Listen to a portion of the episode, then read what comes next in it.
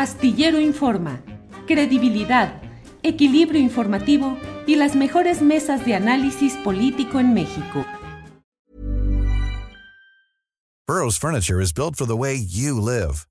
From ensuring easy assembly and disassembly to honoring highly requested new colors for their award-winning seating, they always have their customers in mind. Their modular seating is made out of durable materials to last and grow with you. And with Burrow, you always get fast, free shipping. Get up to 60% off during Burrow's Memorial Day sale at burrow.com slash ACAST. That's burrow.com slash ACAST. burrow.com slash ACAST. Planning for your next trip? Elevate your travel style with Quince. Quince has all the jet-setting essentials you'll want for your next getaway, like European linen, premium luggage options, buttery soft Italian leather bags, and so much more. And is all priced at 50 to 80% less than similar brands. Plus, Quince only works with factories that use safe and ethical manufacturing practices. Pack your bags with high-quality essentials you'll be wearing for vacations to come with Quince. Go to quince.com/pack for free shipping and 365-day returns. Tenemos nuestra mesa de periodismo con nuestros compañeros Arturo Cano, Juan Becerra Costa y Alberto Nájar, que ya están puestísimos aquí. Alberto, buenas tardes. Hola Julio, ¿cómo están? Buenas tardes. ¿Qué tal? Eh, Arturo, Juan, Adriana, a todos, a todos que nos escuchan, un saludo. Gracias, Alberto. Eh, Arturo Cano, buenas tardes. Muy buenas tardes, Julio. Buenas tardes, compañeros de, de, mesa, y gracias a todas las personas que nos acompañan. Igual, Juan Becerra Costa, buenas tardes. ¿Qué pasó, Julio? Un abrazo a ti, a Arturo Alberto, a quienes nos escuchan, Adriana. Qué gusto vernos hoy en miércoles de temas judiciales. ¿eh? Amanecimos con ese. Con temas judiciales, andamos metidos en esos temas, efectivamente. Alberto Nájar, ¿cómo ves el tema de temas que es el asunto del pleito entre el Poder Ejecutivo y eh, eh, la titularidad, cuando menos, del Poder Judicial, que es la ministra Norma Piña, y el Poder Judicial en general, caracterizado por el presidente, pues como una especie de pandilla de rufianes? ¿Cómo vas viendo ese litigio político, Alberto Nájar? Pues mira, eh, aquí hay, hay que eh, partir de la base de que hay razón en ambas partes.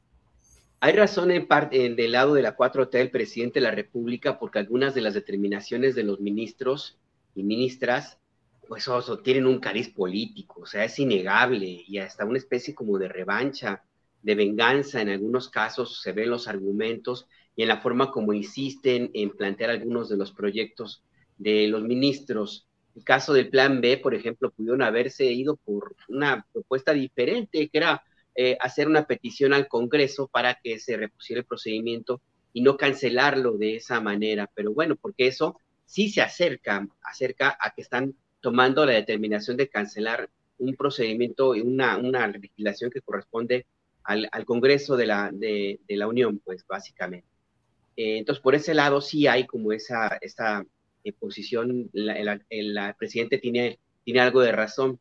Y tiene algo de razón también los ministros cuando argumentan pues, que es eh, una de poder judicial independiente y que no le guste o no le guste al, al, poder ejecutivo, es algo que debe tenerlo sin cuidado, es una, una garantía para cualquier democracia, pues sí, sí es verdad, se necesita un poder judicial que, que, no dependa del presidente de la República como ocurrió en otros momentos, nada más hay que recordar a otras, eh, en, eh, otras cortes en, gobiernos anteriores, las de los 70, por ejemplo, en la plena guerra sucia en los 80 eran, eran realmente atroces, eran más que un instrumento de equilibrio democrático, pues eran parte de un, de un régimen autoritario y validaron varias veces algunas de las determinaciones antidemocráticas y de, y de represión.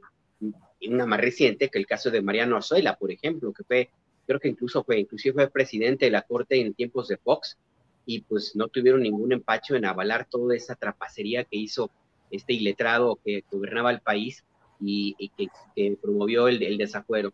Yo creo uh -huh. que lo importante es como hacer una revisión puntual de en dónde tendría que haber cambios. Y yo creo que la discusión en estos últimos dos días se ha centrado en los sueldos de los ministros y los fideicomisos, que me parece que es importante que se que se aterrice y que se eh, cuestione y se tome alguna determinación al derroche y al exceso de gastos de los ministros. Pero creo que es más importante hacer una revisión, una limpieza puntual de la forma como proceden los, los jueces en nuestro país, eh, que muchas veces están muy sujetos a la decisión de quien, pues, quien les paga, o que es muy frecuente también a su propia interpretación personal de las leyes, sobre todo en casos que tienen que ver, por ejemplo, en abortos espontáneos o en caso de, abusos sexuales, feminicidios, en todo lo que tiene que ver con violencia de género o con proteger a, poblaciones de comunidades indígenas, por ejemplo, está el caso de esta eh, activista Kenia López, que está detenida, entre otras razones, porque el juez dice que no entiende un idioma que no sea el español y por lo tanto, y además la tiene en prisión porque Kenia López es muy rebelde, dice, una mujer no debe ser rebelde. Ese tipo de jueces, por ejemplo, abundan, abundan en el Poder Judicial. Y yo insisto en que antes que tener, eh, que seguir adelante con la discusión de los dineros, de lo que ganan los ministros, los privilegios y fideicomisos, que es importante, hay que ver, que entender que la reforma judicial tiene que pasar también por ese lado. No podemos tener a un poder judicial, a jueces y juezas, pues que se crean tocados por la mano de Dios y que apliquen la interpretación jurídica a partir de sus propios prejuicios, sin importar si están o no en lo correcto, y que olvidan, en eso también tiene razón el presidente, olvidan que el propósito central de la constitución eh, política de los Estados Unidos mexicanos y más a partir de 2011 cuando se reformó el artículo 1 es la búsqueda de la justicia y la protección de los derechos humanos, no la aplicación hacia tabla rasa de lo que dice la letra. O sea, las leyes se hicieron sí para aplicarse, pero tiene que haber también un proceso de entendimiento, de razonamiento en pro de la víctima, en pro de los derechos humanos. Y los jueces y juezas y magistradas no lo hacen, no lo hacen, es un problema de origen. Y creo que ahí es donde debería centrarse la, la discusión también, Julio. Bien, bien Alberto, gracias. Arturo Cano, Arturo, esta, este diferendo grave entre los dos poderes, el Ejecutivo y el Legislativo, eh, corresponden pues a lo que estamos viendo o en el fondo es un proyecto de político de largo alcance que busca la sustitución de la actual composición de la Suprema Corte de Justicia de la Nación, como en su momento lo hizo el propio Ernesto Cedillo, o también forma parte de un proyecto electoral para dar banderas de lucha a un movimiento que en 2024 va a seguir presente, al menos en la contienda electoral, Arturo. Creo que es más la, eh, por el lado de la bandera de lucha, Julio, porque eh, tendríamos que preguntarnos por qué el presidente López Obrador no se decidió por reformas de gran calado en el arranque de su sexenio. Tal vez esa respuesta venga con el libro de memorias que ya ha prometido el, el presidente. Es decir, en el momento de mayor legitimidad, en el momento de mayor poder, con sus 30 millones de votos detrás, el, presidente no eh, optó por ir a, reformas de gran calado en, muchos, en muchos temas, eh, incluyendo eh, un, asunto que, genera más o menos un consenso nacional de la necesidad de una reforma del, Poder Judicial. El, el, choque permanente que se ha dado en, torno a decisiones de la, de la Corte y de los jueces en general, eh, ha, convertido ya la, discusión, ha llevado la discusión a otro terreno, porque ya eh, se plantea no en términos de la necesidad de, reformar un poder judicial que evidentemente tiene muchos problemas, sino en términos de la defensa eh, a ultranza desde las filas opositoras de la Corte y, lo que, y todo lo que representa, y el, ataque en los términos que lo formula el presidente de la República. Eh, debemos recordar que esta corte, eh, la, que tenemos actualmente, pues proviene de un diseño de Ernesto Cedillo Ponce de León. Eh, apenas tenía unos días en el poder, creo que esa iniciativa fue enviada por Cedillo el 5 de, de diciembre de, del, de 94. Este, pues descabezó al, Poder Judicial, a la Corte, como se le conocía en ese momento. En ese momento la Corte tenía 26 ministros. Eh, Cedillo envió una reforma para reducir el número de ministros a, los, eh, a 11. Eh, pero, pero también fue una reforma que no, no solamente se detuvo en las personas que estaban allá al frente eh, y en la reducción, sino que planteó una serie de líneas o derivó en una serie de líneas que configuraron el actual rostro del Poder Judicial y de la Corte en particular. Eh, me refiero esencialmente a la creación del Consejo de la Judicatura Federal como el órgano administrativo de la, eh, de la Corte, eh, cuya cabeza es la persona que esté en la titularidad o en la presidencia de la Suprema Corte, y también a el otorgamiento de nuevos recursos que la Corte no tenía hasta entonces, la posibilidad de las acciones de inconstitucionalidad y de resolver controversias constitucionales, que son justo las, las herramientas que han estado en el en el diferendo y, el diferendo y en el jaloneo en estos tiempos. Hay, hay un número muy interesante la revista El Cotidiano que edita la Universidad Autónoma Metropolitana, ya es un número algo viejito, eh, de 2012, que se llamó eh, Cedillo Hoy. Eh, yo participé a invitación del director de la revista con un artículo sobre Cedillo y la, y la educación, pero hay otros materiales muy interesantes en, ese, en esa revista que se pueden que se puede consultar en línea, el número 172 de la revista El Cotidiano, donde estudiosos académicos plantean que el diseño de Cedillo tenía un propósito eh, de fondo muy distinto a la simple limpia del, Poder Judicial y que el propósito era crear un entramado que blindara las reformas neoliberales, que eh, se convirtiese en una suerte de camisa de fuerza para los que vinieran y que no pudieran cambiar, eh, eh, digamos, los ejes, los, los grandes, las grandes líneas de las políticas liberales y creo que así ha ocurrido en la realidad. En, en, ese, en esa revista que les menciono también se habla de cómo se completó esa pinza con la creación de órganos reguladores que en realidad se convirtieron en favorecedores de los monopolios y de, todo el modelo modelo neoliberal, ¿no? Pero por ahí que hay, hay, se pierde de pronto la memoria, ¿no? Eh, Genaro Villamil, funcionario ahora del gobierno, dice que nadie dijo nada cuando Cedillo reformó la corte y, y se despachó a 26 ministros. Bueno, no fueron 26, se quedaron dos. Todavía hoy en los pasillos de la Corte se dice que a todos los, ministros les armaron un expediente de todas sus corruptelas, de toda la larga cola que, tenían, y les dijeron, pues, o, esto o, la renuncia. Y, y se terminaron yendo con jubilaciones doradas. Claro, claro. O copelas, o sí, así es. O copelas.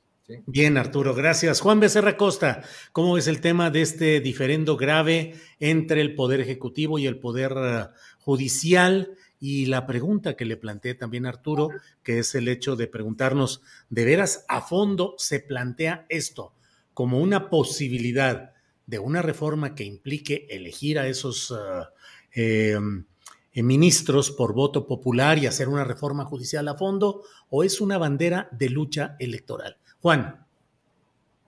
No, mira, sin duda es una lucha que tiene que ver con, pues, una de las de los compromisos principales de este gobierno, que es acabar con la impunidad.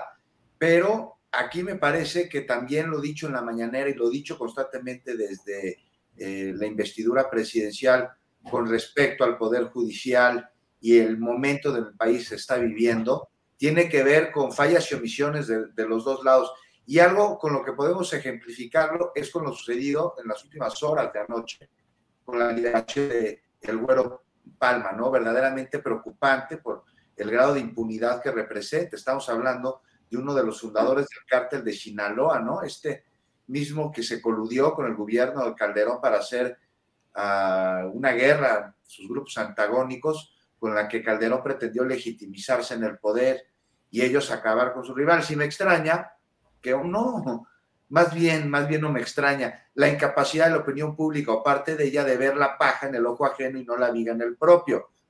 Porque si bien es necesaria una reforma al Poder Judicial, sin duda, para hacerlo más robusto, más autónomo de distintos poderes fácticos, más justo, este, y, y, ahorita le entramos al tema de la elección popular de los ministros, pues ¿qué me dicen del sistema de procuración de justicia? Ahí no dicen nada. ¿No? De la fiscalía sobre este caso Goro Palma, me parece que no han mencionado nada, se le fueron directo a la Suprema Corte de Justicia de la Nación, a la ministra Norma Piña, y si bien es una magistrada que dio la resolución, quien determinó la inmediata liberación de Palma, ella lo hizo ¿por qué? Pues por falta de elementos probatorios por parte de la Fiscalía. Problema que viene sí desde la Procuraduría, la entonces PGR, y, pero qué responsabilidad, y obligación hoy de la Fiscalía de Justicia. Entonces va a haber cuestionable el criterio de la jueza, sin duda. Lamentable, pues lo hizo apegada a la ley, cometiendo una injusticia, por supuesto. No hay mucho que hacer y sí reclamar a quien tiene la obligación en su labor de proteger a la sociedad y acreditar con pruebas la culpabilidad de un delincuente, la talla el güero Palma, porque nada más por su nombre no se lo va a consignar, ¿eh? necesitan pruebas, evidencias. Sus 28 años estuvo en el bote, eh, casi le faltó un mes para que los cumpliera, y este tiempo recluido no repara el daño cometido y el que salga por falta de pruebas lastima a la sociedad. Sobre todo las víctimas directas e indirectas de la ola criminal desatada por este sujeto, que va a pasar a la historia como uno de los peores criminales de México y libre. ¿Por qué? Por falta de pruebas. Y Julio, Puse este caso tan reciente para ejemplificar un asunto pendiente en materia de justicia en nuestro país, que sí requiere una reforma, sin duda. Pero esto no solo debe en el sistema de impartición, sino también en el de procuración de justicia. Ya sobre el elegir a los ministros de la Suprema Corte, pues no sé, Julio, no sé qué opinen ustedes, decir que no es viable, como lo hizo Santiago Crismo, me parece que es hablar primero desde la arrogancia y luego desde el lugar más reaccionario que puede existir. Si existe un procedimiento a través del cual los candidatos cuentan con los requisitos necesarios, el que sea sometido a su encargo a un proceso democrático de elección popular, pues no solo abona lo que está plasmado en la Constitución, que es el que todo poder emane del pueblo, sino al momento que está viviendo el país. Me parece que incluso tendría que ser sometidos a consulta de revocación, porque ya ven que luego se nos cuelan este, ahí ministras plagiarias, ¿no? Que en lugar de enmendar su error lo agravan valiéndose de la ley misma para cometer injusticia. Entonces, este, esto que acabo de decir, un ejemplo más de las necesarias reformas para que la ley responda siempre a la justicia y no solo al orden. Y si es politiquero, si es electorero, este tema no me, me parece que responde a las necesidades del país. ¿Que puede ayudar para una elección? Sí, sin duda, pero no creo que de origen venga de ahí la propuesta, Julio, para responder. Bien, Juan, gracias. Alberto Nájar, la propuesta específica de que los ministros de la Suprema Corte de Justicia de la Nación sean electos de manera popular, es decir, implica hacer campaña, tener recursos para hacer campaña, postular, difundir sus puntos de vista, buscar el apoyo de segmentos de grupos eh, políticos, sociales que los apoyen y llegar luego a ejercer ese cargo de ministro de la Corte. Ayer entrevisté a Hamlet Almaguer, que es eh, diputado federal, conocedor experto como abogado, y dijo, yo me apunto, yo, yo quiero ser candidato a ser integrante de la Corte por elección popular. Lo que te quiero preguntar, Alberto, es... En un sistema como el nuestro, donde lo electoral es tan complicado, tan denso, con tantos eh, recursos ilegítimos, ilícitos, fluyendo en todos los casos para propiciar triunfos de ciertos personajes. ¿Sería correcto? ¿Te parece que sería viable y que solucionaría problemas de México el elegir a estos ministros por voto popular? Antes que contestarte, quiero eh, agradezco a quienes me han me corregido el nombre del activista que te mencionaba hace unos minutos, Julio, que Kenia López, no, es Kenia, Kenia Inés Hernández Montalbán. Ah, yo me quedé, dije, será homónima. No, no, el, error fue mío y, efectivamente ella está en la cárcel justamente porque el juez, entre otros argumentos, dice que es una mujer insumisa. Ese fue el término que, que utilizó y por eso es que, pues, que está en, la cárcel y no le ha valido todo el tema de que se ha planteado desde hace pues, ya varios años y que de una u otra forma, pues inclusive se ha planteado el hecho de que se argumenta un daño a la nación cuando en realidad no hubo ningún daño, sino que se dejaron de pagar unas cuotas de, peaje porque estaban ellas, ellos en una protesta y se interpreta de esa, de esa manera. Todo esto, eh, yo me pongo a pensar qué pasaría si el juez que mantiene a Kenia Hernández en prisión decidiera postularse como, como ministro y en una de esas resulta ser un personaje popular, populachero, pues, que le cae bien a la gente, que es, que es el elegido, em, porque aquí el tema es que ya hemos tenido a, personajes que son, que son elegidos y que resultan una desgracia. Eh, y nada más para recordar un, un, tema rapidísimo, perdón, estoy en casa y hay un escándalo. No hay problema, eso le da fondo musical a la plática. Adelante. Sí, bueno, ladran los perros, pero no tiene nada que ver, ¿eh? eso es una coincidencia. No, no, no, no, no, es el tema. Eh, nada más recordar, Julio, a ver, si eh, en Coyoacán en las elecciones pasadas se eligió, y por un porcentaje importante de votos, a Gabriel Cuadri. Claro, claro. O sea, ese es el riesgo que tenemos si, si se pretende elegir a los integrantes de la Suprema Corte de Justicia de la Nación, que son la última defensa en el derecho, nos guste o no, la última defensa en el derecho y la justicia, como quiera que sea, en nuestro país. ¿Qué tal que quede en manos de personajes que sean como, como Gabriel Cuadri o como este juez que, mantiene en prisión eh, eh, sin ningún sentido a Kenia Hernández, por ejemplo, o a otros? Yo creo que por ahí que habrá que revisar con mucho cuidado la pertinencia de llevar al asambleísmo a toda la vida democrática del país, porque el asambleísmo sí funciona en algunos casos, pero en otros no. En otros no, en otros tiene que haber un planteamiento muy muy estricto en ese sentido, donde se garantice la operatividad de causas más importantes que una, una cuestión popular o populachera. Yo diría que hay que tomarlo con muchas reservas. Yo creo que habría que modificar el método de elección de los ministros, tratar de sacarlo de las cuotas eh, y, por ejemplo, ¿no? Y hacer un hincapié en, a quienes se está formando en los profesionales del derecho hay que hacer una revisión desde las escuelas de derecho de todas las universidades del país.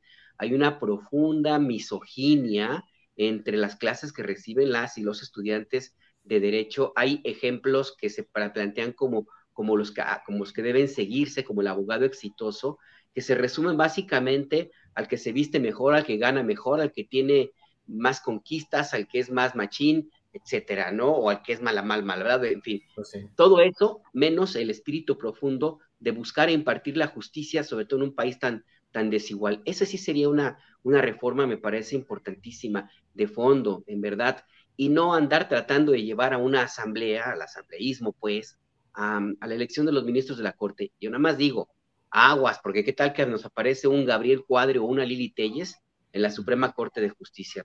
¿Cómo puede salir más caro el caldo que las albóndigas. Bien, Alberto, gracias. Em, Arturo Cano, ¿cómo ves eh, la evolución de Marcelo Ebrard?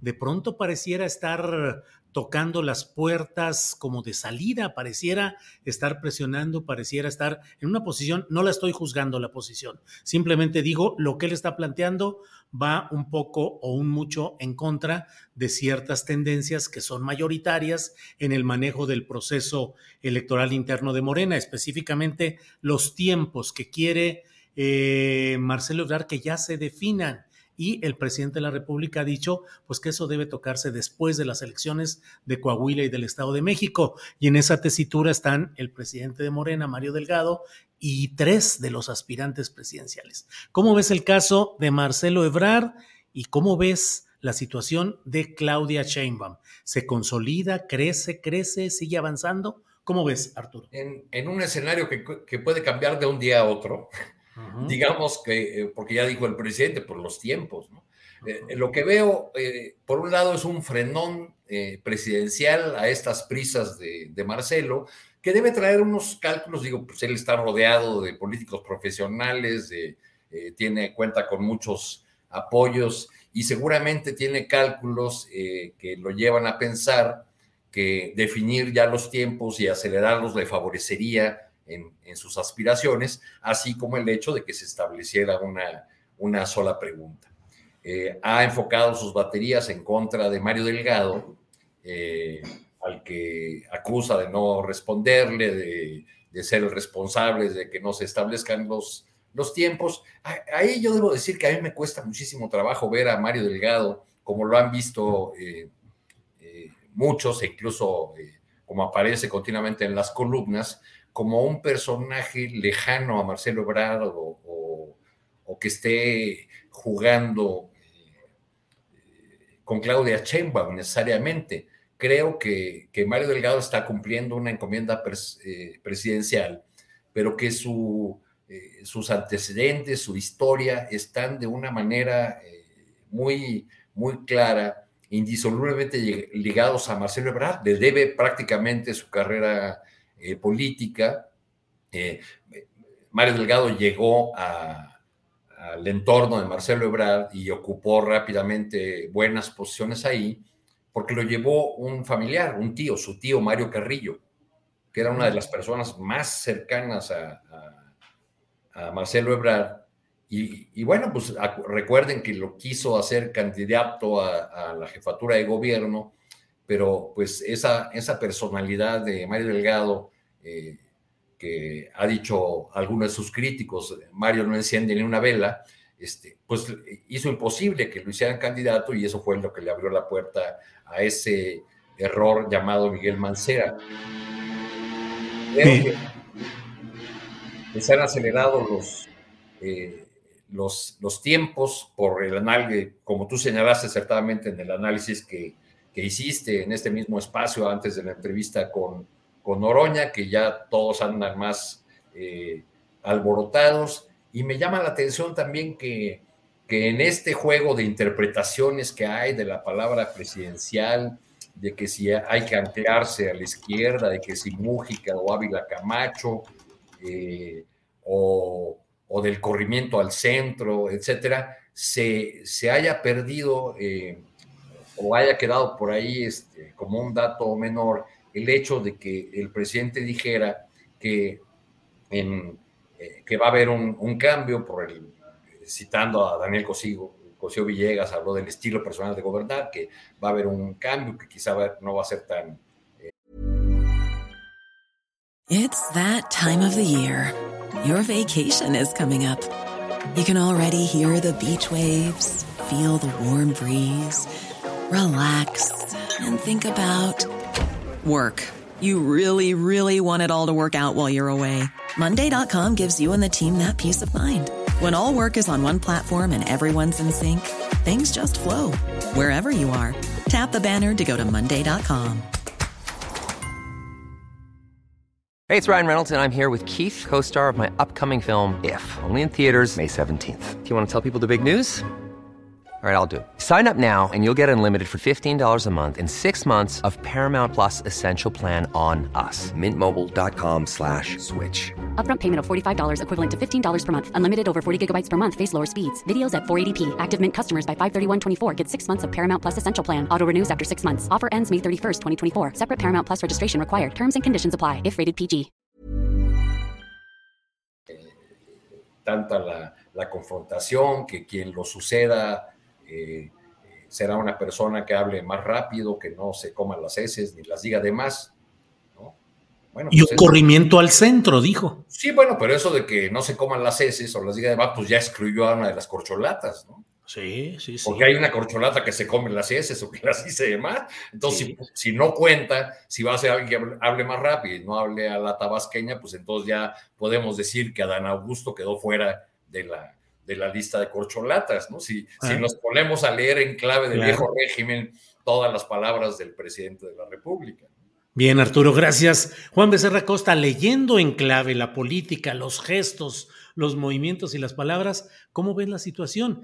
Eh, de veras, esto de que el sucesor no eh, ponga eses de más ni de menos, excluirá a Dan Augusto. Todo se está centrando ya en ah, Marcelo y en Claudia Fernández Noroña, que acabo de entrevistarlo, dice, cuando menos les voy a dar un susto, porque él asegura que él va a ganar y que él va a salir adelante.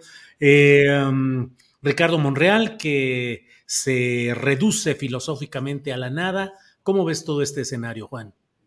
Pues ya veremos, me parece que mucho más claro después del proceso electoral en el Estado de México, ¿no? hay ya, ya se dará viabilidad a este tan alargado proceso para designar a quien será pues, la candidata o el candidato a la presidencia este, por el partido Morena. Y bueno, formal digo, porque la carrera adelantada ya trae trecho recorrido y el asunto pues se ve cada vez más perfilado, ¿no? Me parece que los ciudadanos ya tienen bastante claro quién es de ellos y ella su, su favorito. Y esto pues se ha dado a conocer en distintas encuestas, ¿no? Publicadas además por periódicos de circulación nacional, que coinciden en los números, o sea, no vemos diferencias así, este, eh, que puedan llamar la atención entre un, ejercicio de medición y otro de los muchos publicados, ¿no? Y bueno, pues esto, pues vemos que ha llevado a algún aspirante a mostrar señas de desesperación, por algunos, reclamos al partido, exigencias en metodología, y también este proceso adelantado, no sé qué opinen, ha ayudado a que pueda salir el cobre o que las definiciones se den, ¿no? Muy buen momento para tener claro este, por qué se quiere tener de entre esta lista a un aspirante en particular. ¿A qué responde? ¿No? Me parece que ya es momento de la ciudadanía este, a, llevar a cabo este, de, este tipo de ejercicios introspectivos. No estoy de acuerdo con Alberto en que, en que porque Cuadri es diputado en Coyoacán, porque así lo decidió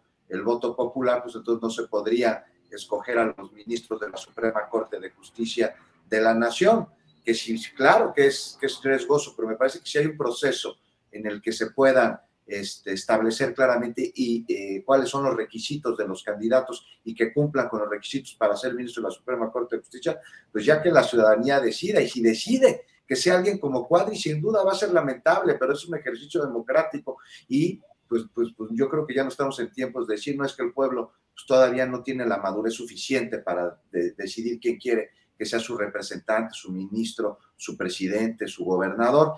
Y sobre este ejercicio, me gustaría ahorita que la ciudadanía, me parece muy, muy este, importante, que hiciera ahí un examen de conciencia. ¿Por qué de tus aspirantes ahí a la candidatura, pues quieres que ese sea?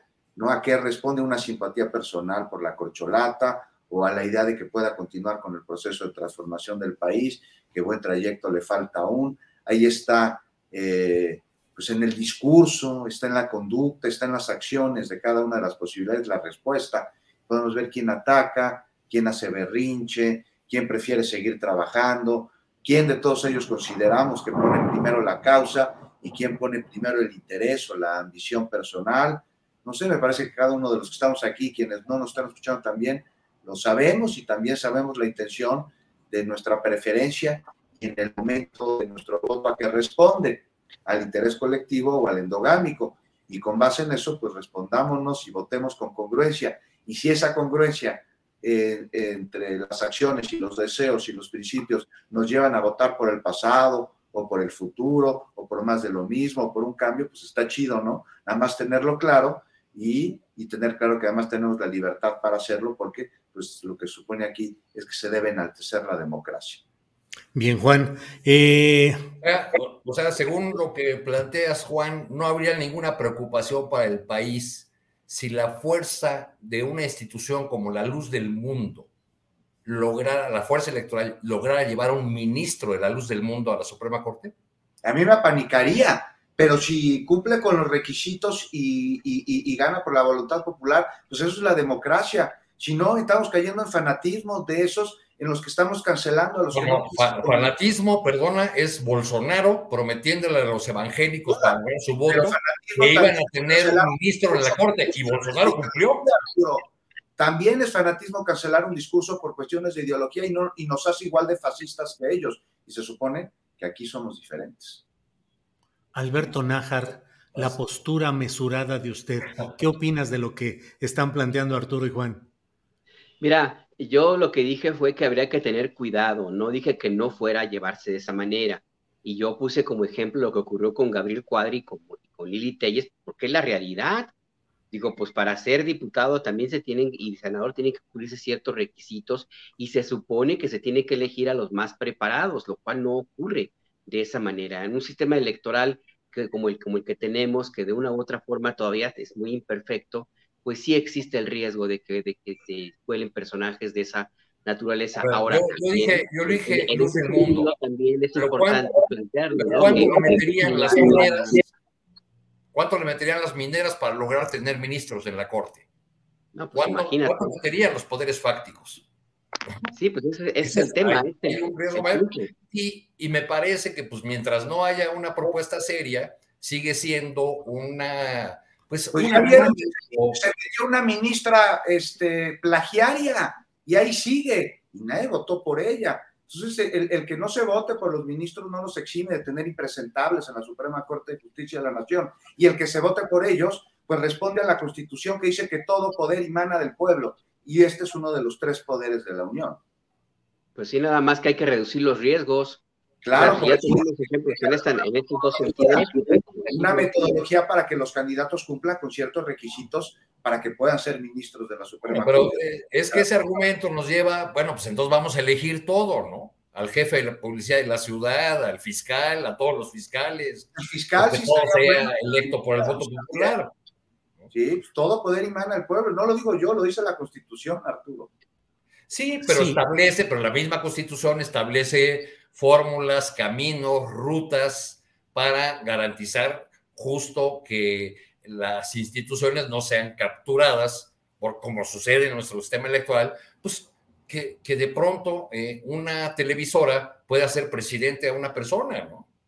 O sea, un poder fáctico, como ya nos ha ocurrido.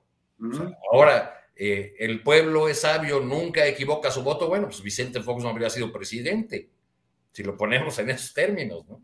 Entonces, como el pueblo no es sabio, pues mejor que no vote Arturo.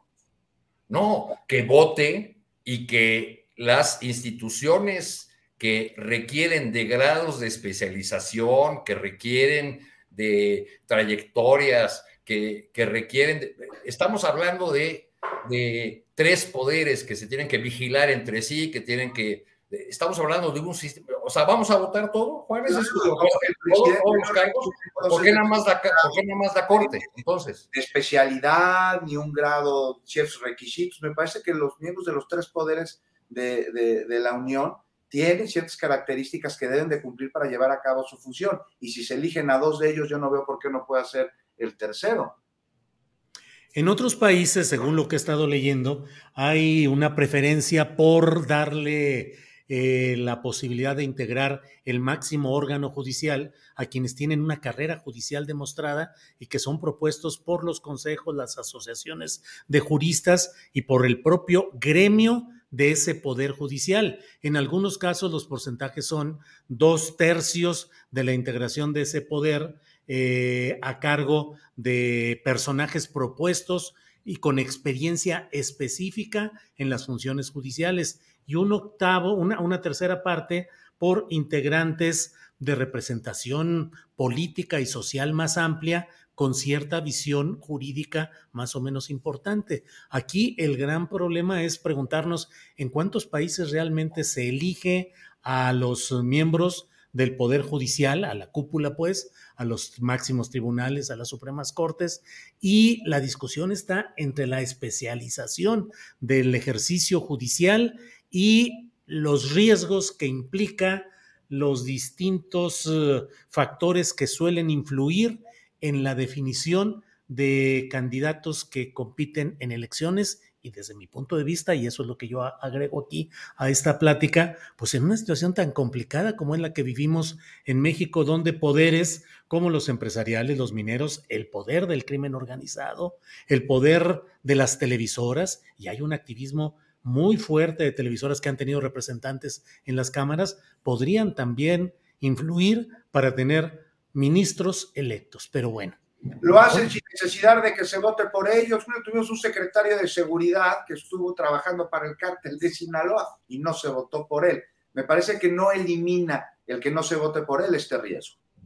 A ver, yo, creo que la, salida pudiera, a ver, yo creo que, yo insisto, el llevar al asambleísmo todo solamente conduce al caos. O sea, porque y, más en un sistema donde tenemos todos estas, estos vericuetos y formas de hacer trampa y de que se cuele cualquier personaje. No necesariamente tendría que pasar por una campaña electoral donde los candidatos o candidatas a ministros tengan que recorrer el país, salgan en la tele, hagan sus TikToks y salgan en, en los programas de la mañana con, con, no sé cómo se llaman los eh, matutinos de espectáculos podrían ser elegidos de una forma diferente donde el asambleísmo no tenga el espacio, pues, donde pudiera efectivamente ser eh, una em, elección, un análisis mucho más de especialidad como lo requiere. Y es cierto, se eligen dos poderes, pero justamente como, como comentaban hace unos minutos, pues es que se tienen que vigilar entre ellos. Entonces, ¿qué pasaría si los tres poderes estuvieran elegidos y respondieran a, a los electores, cualquiera que sea la dinámica no sé si, si Germán Larrea pusiera ahí a alguno de, algún ministro, por ejemplo, ¿cómo va a vigilar a los demás? Yo creo que hay que encontrar una forma creativa para que no tengamos lo que sucede ahora en la Suprema Corte, pero tampoco caigamos en el extremo del asambleísmo, donde se nos puede colar cualquier, cualquier personaje, ¿no? Y si es cierto, si hubiera realmente una conciencia de que el pueblo siempre sabe y no se equivoca, pues Vicente Fox no hubiera sido presidente. Oye, Juan, y respecto a García Luna, pues el error original ahí fue el, el fraude electoral de Felipe Calderón, porque el Poder Ejecutivo es unipersonal, se elige solo a una persona que tiene la facultad de nombrar y remover libremente a los miembros de su gabinete, a los secretarios de las diferentes oficinas. Aquí la gran bronca fue Felipe Calderón y el fraude electoral. Sin duda, estoy, estoy, de acuerdo contigo, Julio, y bueno, pues ya veremos qué sucede, pero a mí sí me parece que tendríamos que votar por nuestros ministros de la Suprema Corte de Justicia de la Nación, siempre y cuando, bueno, pues los candidatos cumplieran con los requisitos para ser ministros de la Suprema Corte de Justicia de la Nación. Y bueno, pues sí, a ver a, quién, a quién van a responder, pues hay que preguntarnos ahorita a quién están respondiendo los actuales, ¿no? Sí, ya iremos viendo, ya iremos viendo y ojalá tengamos la oportunidad de analizar por allá de 2025 si de veras avanzaron las propuestas de reforma para que en el 2027 se puedan hacer ese tipo de elecciones o no sé cuándo se puedan programar. Desde luego ya no serían, entiendo, en este 2024 porque se necesitaría una reforma constitucional para la cual no hay mayoría calificada en este momento. En fin, ya iremos viendo si se presenta, si camina, si se logra.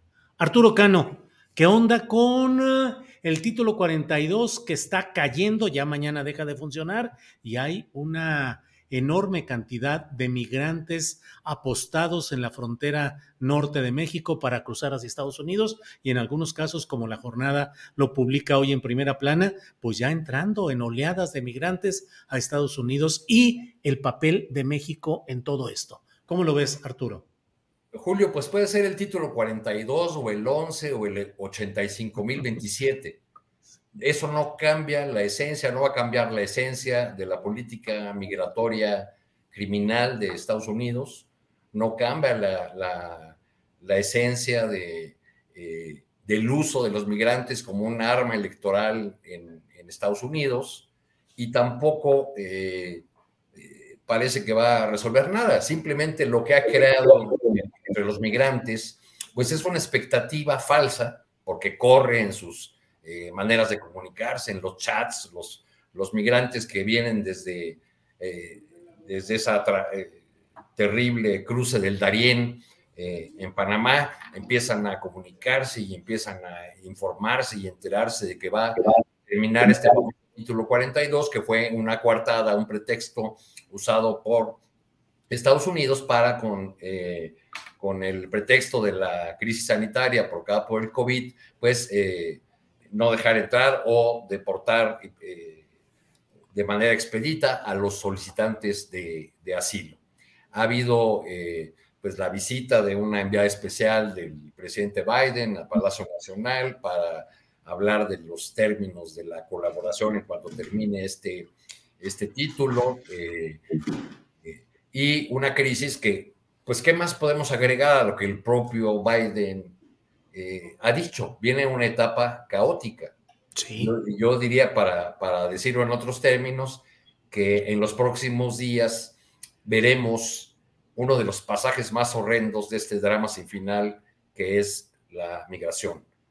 Eh, y, y, pues no, no vemos que, que haya un cambio tampoco en los acuerdos entre ambos países. Eh, esta conversación que tuvieron el presidente, bueno, esta imagen, hago un paréntesis, me la enviaron unos activistas de Ciudad Juárez. Bueno, es, una imagen del paso en los alrededores, muy cerca de la frontera. Este es un lugar que es un refugio de la iglesia del Sagrado Corazón de Jesús, que es el templo que se alcanza a ver ahí. Como ustedes pueden ver, está lleno de casitas de campaña. Esta imagen es del domingo, pero las notas de hoy reportan que ayer hubo visita de de los agentes del, Servicio de Inmigración, del ICE, eh, para revisar papeles a las personas que estaban ahí, para tratar de limpiar esa zona de la ciudad del Paso, que como pueden ustedes ver está llena de inmigrantes. Bueno, estas imágenes que se ven en la, ciudad del Paso después la vemos en Ciudad Juárez, en Reynosa, Tamaulipas, en Tijuana, porque la franja fronteriza, o al menos porciones importantes de estas ciudades, de nuestras ciudades en, la frontera norte, se han convertido pues, en un gran campo de,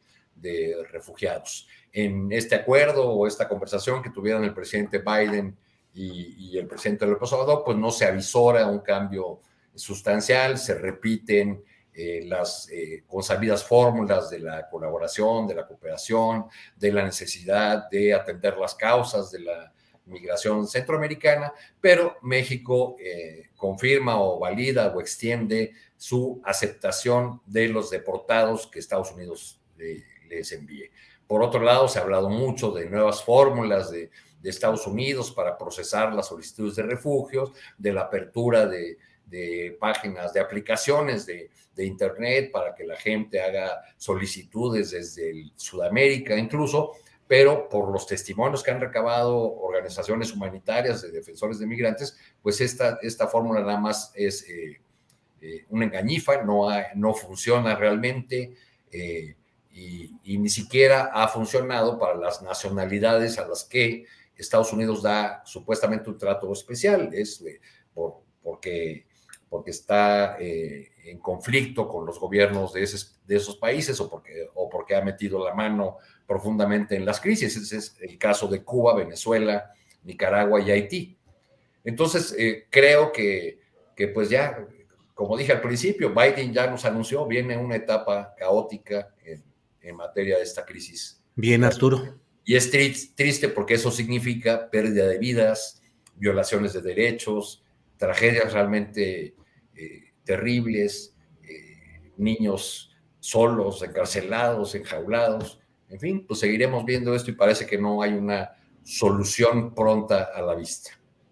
Bien, Arturo, gracias. Eh, Juan Becerra Costa, eh, está el tema este que estamos hablando de lo que sucede en la frontera norte, en el paso de migrantes hacia aquellos lugares. Eh, ¿Cuál es tu opinión sobre este tema, Juan Becerra Costa? Y cuál es la opinión respecto a la postura que tiene México. Sigue el mismo director del Instituto Nacional de Migración, Francisco Garduño, digamos que en términos generales sigue el mismo posicionamiento de eh, la Guardia Nacional y el Instituto Nacional de Migración en estos terrenos. ¿Cómo ves la posición de México ante este pasaje más horrendo de este drama sin final que ha evocado Arturo Cano? Juan. Pues veo ahí un estancamiento en una política bilateral entre México y Estados Unidos que en muchos sentidos podría llevar a que dejáramos de ser el patio trasero de esa nación, pero lo seguimos siendo y sobre todo en temas migratorios. Y ahí está claramente ejemplificado con lo que está sucediendo ahora, ¿no? Y como era de esperarse, ya lo habíamos dicho aquí desde la semana pasada, eh, pues si no seguro en otro lado lo dijimos, pero los cuatro además, se esperaba la llegada de migrantes a la frontera norte, de más migrantes aún ante el término, el título 42, pero también a la frontera sur. Y aquí hay que tener en cuenta varias cosas y una de ellas es el estado de indefensión de las personas migrantes en su paso por México, a lo que se suma la incapacidad del Instituto Nacional de Migración de atender el problema, a lo que se añade la presión ejercida por Estados Unidos que nos imponen bajo extorsión el ser un tercer país seguro de facto, sin los beneficios que esto implicaría, y además la agenda negra de los muchos intereses que hay detrás de las personas que, que huyen de condiciones que son inimaginables para caer en demasiadas ocasiones en el infierno de la tierra de nadie que en materia migratoria representan varias zonas de, de México, de nuestro país, como lo es la frontera entre Tamaulipas y los Estados Unidos. Y a la maña le conviene que aumenten estas caravanas migrantes y que se incrementen las medidas restrictivas, entre ellas la presencia de tropas en la frontera, pues cuando es así, aunque su trabajo se complica, el costo por llevarlo a cabo se multiplica. Y allá en la frontera, te digo, 1.500 tropas estadounidenses ya están en labores de vigilancia. Y aquí en la nuestra, como siempre sucede, pues está la bolita, una que es más estadounidense que nuestra, pues allá van las personas, pero nos pusieron a hacerla de su border patrol aquí en nuestro territorio y pues en un momento que es muy complicado en esta materia migratoria en México, lo mencionabas Julio, lo sucedido en la estación de Ciudad Juárez no es un hecho aislado ni tampoco fortuito. O sea, se esperaba lamentablemente algo así. No solo se esperaba, se avisó con tiempo por parte de periodistas, por parte de activistas, de mismos migrantes, hasta de funcionarios, de que en noviembre eh, mi compañero en Fórmula Israel Aldave eh, fue a cubrir la frontera norte, los migrantes, y, me decía en un enlace, esto es una bomba de tiempo, Juan, en algún momento va a pasar una desgracia aquí, una tragedia. Mira, así sucedió, pero no fue definitivamente el único que lo, que lo advirtió. Y ante esta situación, pues además hay que sumarle crisis de credibilidad en quien encabeza el instituto, ¿no? En Francisco Garduño, a quien en otra situación, ¿te acuerdas que te preguntaba la semana pasada, Julio? Pues ya le estaríamos llamando Francisco N, ¿no? claro. Eso, pero en su derecho y al mismo tiempo en contra de los principios fundamentales de la decencia y de la 4T, de la cual forma parte, sigue en el cargo, cuando tendría que haberse separado hace buen rato Francisco N. Entonces se le, se le complica la situación y más complicada se va a poner. Bien, Juan. Eh, bien, seguimos adelante. Compañeros queridos, son las 2 de la tarde con 54 minutos, lo cual quiere decir que estamos ya en la parte final de este programa. Así es que, Alberto, por favor, postrecito. Híjole, pues la encuesta que publicó el financiero hace, este, creo que fue esta semana, donde le da una ventaja importante a Morena y a los candidatos de ese partido político y demuestra que la oposición, a pesar de todo lo que, el escándalo que rodea y todo aquello que festejan como cualquier pequeño triunfo, como si fuera haber ganado la tercera, segunda, cuarta guerra mundial, pues nada más no, no permean ya el hecho de que un personaje como Lili Telles sea su mejor carta de presentación, pues nos habla para, para dónde se van a mover ahí los, los momios en 2024. Habría que tomar con cuidado esta, eh, esta encuesta, porque más allá de que puede, se puede ocurrir el triunfalismo, pues lo que puede ocurrir básicamente es que las pugnas internas dentro de Morena pues se profundicen.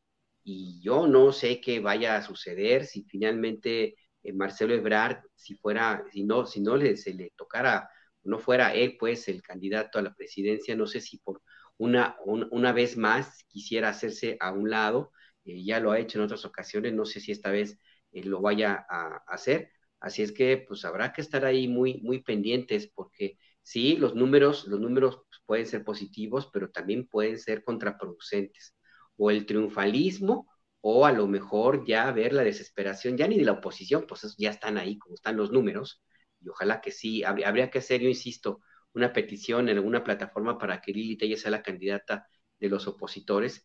Eh, yo creo que ahí habría que, eh, a partir de ahora, pues ver más, con más cuidado lo que pueda ocurrir dentro de, Morena, porque sí, los, los trancazos se pueden poner de, de a peso y hasta ahorita han sido bastante suaves en sus comentarios, pero ya cuando se acerque la hora de las definiciones, quién sabe si se les acabe el amor. Híjole, que se les acabe el amor, el amor se acaba. Alberto Nájar, gracias. Arturo Cano, postrecito, por favor. Y me agarro algunas palabras electorales aquí de, Alberto sobre Marcelo Ebrard, que a mí me parece equivocada esta eh, línea fundamental que ha lanzado en su mensaje. Eh, equivocada y además eh, nada original. O sea, esta idea de las clases medias, de voy a ser un, país de clases medias con crecimiento así, asado, pues fue una idea que puso en la mesa Josefina Vázquez Mota. Es más, creo que debe ser, debe provenir de los mismos autores, de las ideas de Luis Rubio y de la calle, ¿no? Que sacaron hace unos años ese libro sobre eh, decretando que México ya era un país de, clases medias. no le habla al, a la base obradorista esa, esa demanda, quizá le habla a un sector que, eh, que está precisamente confrontado con la 4T y sobre todo con, para decirlo en los términos de la mañanera de hoy y de Cosío Villegas, pues con el estilo personal de gobernar de Andrés Manuel López Obrador. Va a haber un cambio en eso, porque ninguno de los que quede de la 4T, ni Marcelo, ni Adán, ni, ni Claudia, pues tiene ese estilo en el que López Obrador ha fincado eh, gran parte de su éxito como, como político y como líder de un movimiento tan grande como es el que él encabeza, que es un estilo eh, que, que parte, que se consolida, que se recrea y se alimenta de la confrontación, de la división entre buenos, malos, liberales, conservadores. no veo en ninguno de los otros políticos, algo quizá un poco en, Adán, ese, eh, eh, ese talante, ese estilo personal. Entonces creo que pese a lo que digan muchos sectores de oposición del presidente autócrata y destructor, como consideran a López Obrador, salvo que ocurra una tragedia económica estilo error de diciembre, que no se ve tampoco en el escenario, parece ser que López Obrador va a dejar o está dejando muy sólidas bases económicas, eh, todas las, eh, las grandes líneas de la macroeconomía ahí están muy bien, y que entonces su, eh, su sucesor o sucesora va a tener la posibilidad de, de tener un gobierno que reconcilie, porque no va a tener este discurso eh, eh, de confrontación como el que tiene López Obrador, y esa reconciliación, aunque le suene feíta la palabra a, la 4T, eh, ayudaría o va a ayudar al crecimiento y, dadas las políticas sociales que también le dará López Obrador, pues a un crecimiento con bienestar para las mayorías. Bien. Bien, pues gracias Arturo Cano y te toca Juan Becerra Costa el postrecito verdaderamente final. Por favor, Juan. Y rapidito, querido Julio, pues nada más. Sí, rapidito, nada más. ¿Qué onda con esto de que en la posición andan buscando Mesías? No sé si oyeron a Vicente Fox diciendo que encontraron a los Mesías. Era Lili Tess y quién, Santiago Kirill, el otro. Sí, sí, sí, sí, Ahí están. No, pues decirles que por eso están tan mal, que lo que necesita este país son eh, políticos, estadistas, eh, que hagan territorio, que conozcan cuál es la problemática del país, que accionen en base a ello, que propongan cómo combatir con el rezago educativo, con oportunidades para todas las regiones, con este, que haya mayor derrama económica. No, pues no, no Mesías, se equivocó de cuentos, se equivocó de país, se equivocó de época no sé, habríamos de decirles que estamos ya dos mil años después de que mataron al último, Julio. Así es, Juan, y ahora también con el concepto de la derecha moderna que ha es, eh, planteado ya la boxista Lili Telles, que así se alinea con las, eh, pues, los postulados de la ultraderecha española y latinoamericana, con ese concepto de la derecha moderna, Juan pues nada más que vivimos en contextos muy distintos a como se vive en Chile o en Argentina u otros países sudamericanos, donde después de la Segunda Guerra Mundial llegó una oleada de nazis y de fascistas huyendo, huyendo y ahí se instalaron y bueno, pues ahí llevaron a cabo su proselitismo. México es distinto, México es diferente. Sí hay, por supuesto, un sector de ultraderecha, me parece que es mínimo, y que es peligroso, que porque sea mínimo no hay que quitarle el ojo encima porque enaltecen el discurso del odio. Así que ojo, mucho cuidado. Pues muchas gracias, Alberto Nájar, gracias y buenas tardes. Gracias, Julio, buenas tardes, Arturo, Juan, Adriana, todos los que nos escuchan y sí. Eh, Lili Telles, candidata, hay que, hay que impulsar esa bandera. Sí, hay que impulsarla, sí, sí, es la mejor, es la mejor. Claridad en las ideas y todo, congruencia, todo bien. Arturo Cano, gracias y, buenas tardes. No es coincidencia, es pasando el fierro, yo no tengo nada que ver. Ahí va, ¿verdad? Diciendo, este, candidatas tránsfugas que vendan, eh, de todo. Arturo Cano.